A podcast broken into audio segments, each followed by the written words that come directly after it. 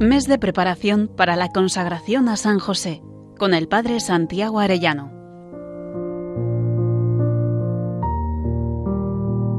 Muy queridos oyentes, dentro de once días nos consagraremos a San José. Qué alegría saber que al unirnos a Él nos unimos de un modo especial también a la Santísima Virgen María, su esposa, y junto con ellos podemos ser más perfectamente consagrados al corazón de Cristo. Vamos a meditar hoy en la vida interior de San José vida según el Espíritu Santo. Dice San Juan Pablo II en Redentoris Custos, ¿cómo adentrarnos en la profunda vida interior de San José? Y nos da algunas pautas muy importantes sobre su santidad en relación con María y en relación con Jesús. Pensemos que queremos entrar en el santo más grande junto con la Virgen María. Uno de estos días citábamos también el magisterio de la Iglesia que dice, no hay duda de que aquella altísima dignidad por la que la Madre de Dios supera con mucho a todas las criaturas él se acercó más que ningún otro. Participa en la excelsa grandeza de la Virgen. Él se impone entre todos los santos por su augusta dignidad. Hasta ahí León XIII. ¿Y esto por qué puede ser? Pues sin duda por la acción en él del Espíritu Santo, que es donado por medio del corazón de Jesús y de María. Cuando meditamos el Evangelio de San Lucas, capítulo 1, 36 y siguientes, Vemos como María, embarazada del niño Dios, se acerca a su prima Isabel y dice, en cuanto oyó Isabel el saludo de María, Isabel quedó llena del Espíritu Santo. Y si esto es así con la prima Isabel, ¿no sería mucho más con el esposo José? Claro que sí. Como dice San Bernardino de Siena, siendo María la dispensadora de las gracias que Dios concede a los hombres, con cuánta profusión no es de creer que enriqueciese de ella a su esposo San José. Fíjense que de María dice San Maximiliano María Colbe que es la cuasi encarnación del Espíritu Santo. Es un modo de hablar, porque solo se encarnó el Hijo. Pero quiere decir que María se parece mucho al Espíritu Santo. ¿Cómo no iba a querer llenar de dones a su esposo? Además de María se dice que es la esposa del Espíritu Santo. ¿Cómo no iba a querer que José estuviera lleno de él? San Agustín, hablando de la paternidad de José, no según la carne, pero verdadera paternidad, explica. El Espíritu Santo obró para los dos, para José y María. Justo era el varón y justa la mujer. El Espíritu Santo, que descansaba en la justicia de ambos, a entrambos les dio un hijo. Lo explicamos un día, que a tal madre virginal convenía tal padre virginal. Pero ahora quería subrayar que el Espíritu Santo obró para los dos y descansó en los dos, dice San Agustín. Todo esto nos hace pensar que aún más que Santa Isabel, San José también fue lleno de Espíritu Santo. La pregunta es, ¿cuándo es el Pentecostés de San José? ¿Desde su concepción? ¿Preparándole para su misión? ¿O cuando conoció a María? Pues no lo sabemos. Pero San Juan Pablo II nos da un dato. Dice él, desde el momento de la Anunciación, José junto con María se encontró en cierto sentido en la intimidad del misterio escondido desde los siglos en Dios que se encarnó. Es decir, desde la encarnación José se encontró seguro en la intimidad de Dios. Dice también en Redentoris Custos San Juan Pablo II, la vida de José fue una peregrinación en la fe. José, al igual que María, permaneció fiel a la llamada de Dios hasta el final. La vida de ella fue el cumplimiento hasta sus últimas consecuencias de aquel primer fiat pronunciado en el momento de la anunciación, mientras que José, en el momento de su anunciación, no pronunció palabra alguna, simplemente él hizo como el ángel del Señor le había mandado. Y ese primer hizo, dice el Papa, es el comienzo del camino de José.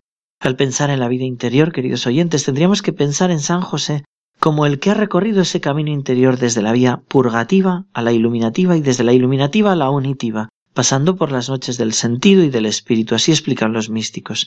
Noches que en él seguro están unidas a la posibilidad de perder a María y a Jesús, pero detrás de las cuales está la acción del Espíritu Santo, haciéndole crecer en ese camino o peregrinación en la fe de la que nos habla el Magisterio. Lo que es claro es que desde el momento de la Anunciación el Espíritu Santo empieza a actuar con fuerza con los dones del Espíritu Santo, los dones sobrenaturales. Y por eso recuerda San Juan Pablo II, José hizo como el ángel del Señor le había mandado y tomó consigo a su mujer. Lo que en ella había sido engendrado es del Espíritu Santo. A la vista de estas expresiones, no habrá que concluir, dice el Papa, que también su amor como hombre ha sido regenerado por el Espíritu Santo no habrá que pensar que el amor de Dios, que ha sido derramado en el corazón humano por medio del Espíritu Santo, configura de modo perfecto el amor humano. Este amor de Dios forma también y de modo muy singular el amor esponsal de los cónyuges, profundizando en él todo lo que tiene de humanamente digno y bello, lo que lleva el signo del abandono exclusivo, de la alianza de las personas y de la comunión auténtica ejemplo del misterio trinitario. José, dice, tomó consigo a su mujer y no la conocía hasta que ella dio a luz un hijo.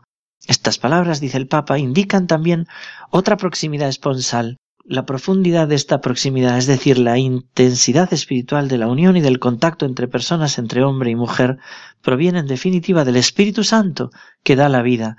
José, obediente al Espíritu, encontró justamente en él la fuente del amor, de su amor esponsal de hombre, y este amor fue más grande que el que aquel varón justo podía esperarse según la medida del propio corazón humano. Hasta aquí San Juan Pablo II.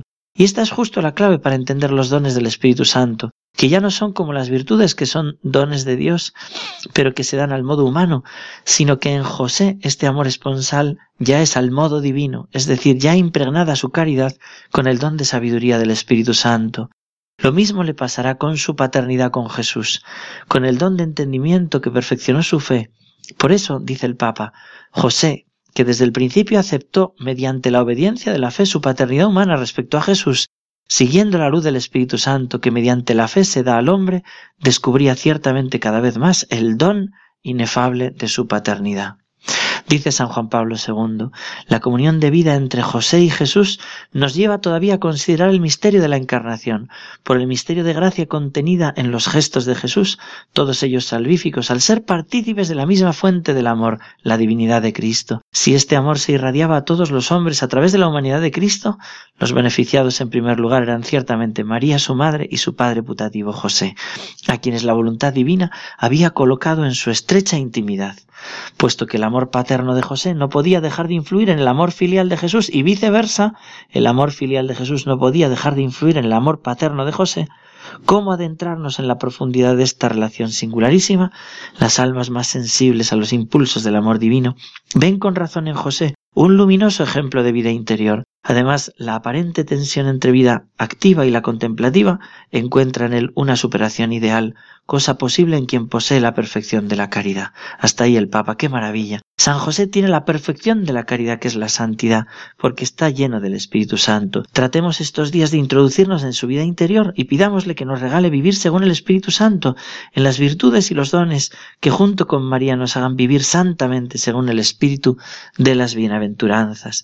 Este santo ahora desde el cielo sigue empeñado en hacer santos, en que otros vivan su vida interior. Así lo hizo por ejemplo, con el hermano Andrés, siendo un niño de doce años, quedó huérfano de padre y madre. Desde ese momento, María y José se convirtieron en sus padres adoptivos. Entró religioso y durante cuarenta años fue portero del convento y por más de sesenta años realizó milagros extraordinarios por intercesión de San José. Los milagros realizados los hacía con toda sencillez. A veces les decía a los enfermos que debían hacer una novena a San José y confesar y comulgar y después de la novena quedaban curados. En ocasiones les decía que no se preocuparan, que él rezaría a San José personalmente por su caso, pero lo normal era darles medallas de San José y pedirles que se frotasen en la parte enferma de su cuerpo, o les daba aceite de la lámpara que ardía frente a la imagen de San José para que se ungieran con él. En el año 1926 fueron contados por prensa 1.611 personas que decían haber sido curadas de graves enfermedades y otras 7.334 decían haber obtenido favores extraordinarios de orden material o espiritual. Gracias a este santo tan sencillo, se fundó el santuario más grande del mundo a San José, que está en Canadá. Algo realmente maravilloso.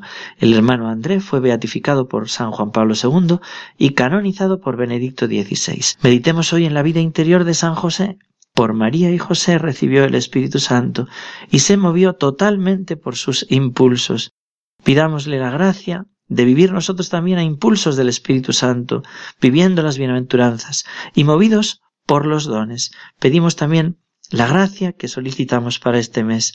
San José, esposo de la Virgen María, Padre y custodio de la Sagrada Familia, celestial patriarca del pueblo de Dios, ruega por nosotros. Que Dios os bendiga a todos, queridos oyentes, y hasta mañana, si Dios quiere.